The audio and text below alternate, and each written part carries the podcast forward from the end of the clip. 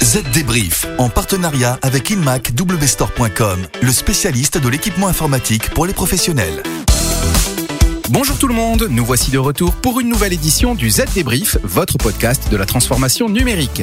Estelle est toujours à mes côtés, bonjour. Bonjour David, bonjour tout le monde. Alors quel est le programme de cette semaine? Eh bien, on va tout d'abord parler de la chute des ventes de smartphones, chute mondiale qui concerne tous les grands du secteur ce premier trimestre 2020 en raison de la pandémie de Covid-19. On parlera ensuite de la chasse engagée par deux Wikipédiens pour détecter les stratégies de communication des entreprises sur l'encyclopédie en ligne. Il sera aussi question d'une étude qui affirme que l'on peut apprécier une œuvre d'art aussi bien dans un musée que dans son canapé via une copie numérique. On verra aussi que nombre de salariés s'affranchissent des règles de cybersécurité en situation de télétravail. Enfin, notre article pratique sera dédié à l'utilisation du logiciel de visioconférence Zoom sur les smartphones. Allez, le Z débrief, c'est parti. Les dernières infos.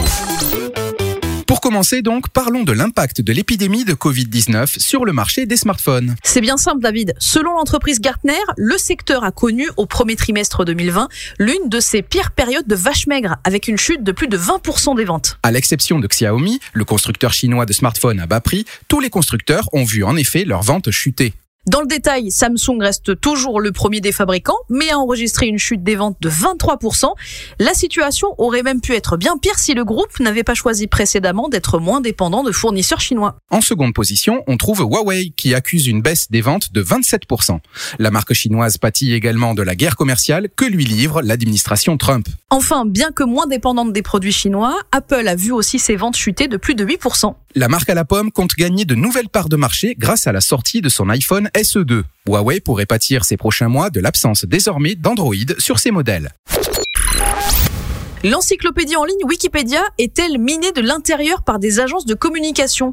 Deux Wikipédiens, c'est-à-dire des contributeurs de la version française de l'encyclopédie en ligne, viennent de le montrer. Ils ont découvert, après un mois et demi d'enquête, que plusieurs centaines d'articles concernant des entreprises et des hommes d'affaires avaient été substantiellement modifiés par des agences de communication. Cela concerne, entre autres, les articles sur Doctolib, CEA, La Poste, Casino, le Crédit Mutuel ou encore Air Liquide. Certains articles ont même été supprimés. Alors comment ces Wikipédiens ont-ils démasqué ces agences Puisque par principe, n'importe qui peut contribuer à cette encyclopédie? Eh bien tout d'abord, ils ont analysé les historiques de modification des pages. Ils ont aussi vérifié les adresses IP des contributeurs. Ensuite, ils ont carrément contacté des agences de communication pour leur demander tout simplement un devis pour la création d'un article sur une entreprise. Ils ont ainsi découvert que ces agences multipliaient la création de comptes sur Wikipédia pour assurer la réputation numérique de leurs clients, contre espèces sonnantes et trébuchantes bien sûr. Depuis l'enquête, les articles manipulés ont été marqués d'un bandeau d'avertissement, mais vu l'ampleur de ces manipulations, il faudra sans doute pas mal de temps à ces Wikipédiens pour dépolluer les articles concernés. Maintenant, il est question d'une étude neurologique révolutionnaire menée par le MIT. Elle pourrait faire évoluer les mentalités sur la valeur réelle des musées virtuels. Elle prouve que regarder la copie numérique d'une œuvre d'art équivaut à la voir en vrai. L'expérience numérique pourrait même dans certains cas intensifier l'impact émotionnel provoqué par une œuvre d'art. L'étude s'est concentrée sur les perceptions neurologiques des spectateurs des œuvres d'art originales par rapport à leur version en réalité augmentée ou réalité virtuelle. Une nouvelle bienvenue à l'heure de la pandémie de Covid-19 et de la fermeture des plus grands musées que compte la planète. En cette période où le mot d'ordre est télétravail, il vous faut un PC léger et performant. Il est temps de changer pour un PC nouvelle génération équipé de Windows 10 Pro et de Microsoft 365. C'est la combinaison gagnante pour faire passer votre entreprise à la vitesse supérieure. InMac Store vous accompagne et vous conseille. Alors rendez-vous sur le site inmacwstore.com et boostez votre activité. Le chiffre marché. Eh bien, cette semaine, on apprend que plus de la moitié des salariés qui sont en activité en ce moment en télétravail peuvent mettre en danger leur entreprise.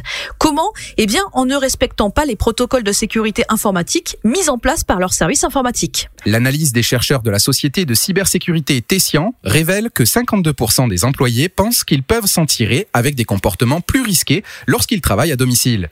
Quel comportement? Le partage de fichiers confidentiels par courrier électronique, par exemple. Selon cette étude, les principales raisons pour lesquelles les employés ne suivent pas les mêmes pratiques de sécurité sont le fait de travailler à partir de leur propre appareil plutôt que depuis la machine fournie par l'entreprise, mais aussi le sentiment qu'ils peuvent prendre des risques supplémentaires parce qu'ils ne sont pas surveillés par les services IT. Autre raison avancée, les distractions lors du travail à domicile et la pression pour respecter les délais. Surtout que, bien évidemment, les pirates informatiques se tournent actuellement de plus en plus vers les travailleurs à distance pour commettre leurs méfaits. Ça peut toujours être utile. Et puis pour finir, cette semaine, pour tous ceux qui galèrent avec Zoom, le désormais célèbre logiciel de visioconférence, voici la méthode pour partager votre écran sous iOS. Tout d'abord, avant la réunion, activez le partage d'écran sur un appareil iOS. Pour cela, il faut d'abord ajouter une fonction d'enregistrement d'écran au centre de contrôle. Pour ce faire, rendez-vous sur Réglages, Centre de contrôle, personnalisez les commandes, activez la mention Enregistrement de l'écran. Ça y est, votre écran est alors prêt à être partagé. Et lorsque la réunion est sur le point de commencer, lancez le processus en cliquant sur Partager l'écran et en choisissant Écran. Une fois le centre de contrôle affiché, sélectionnez Enregistrement de l'écran. Une fenêtre pop-up apparaît, sélectionnez Zoom, puis cliquez sur Start Broadcast, démarrer la diffusion en français. Un compte à rebours de 3 secondes apparaît alors, le temps de dissimuler toute information privée ou d'annuler la diffusion. Ensuite, votre écran apparaît en direct. Vous pouvez également choisir de partager le son de l'appareil en cliquant sur Partager l'audio de l'appareil. Enfin, pour mettre fin à la diffusion, cliquez sur Stop Share, arrêtez le partage en français, puis sur Stop. Et voilà, c'est fini. Vous avez tout compris.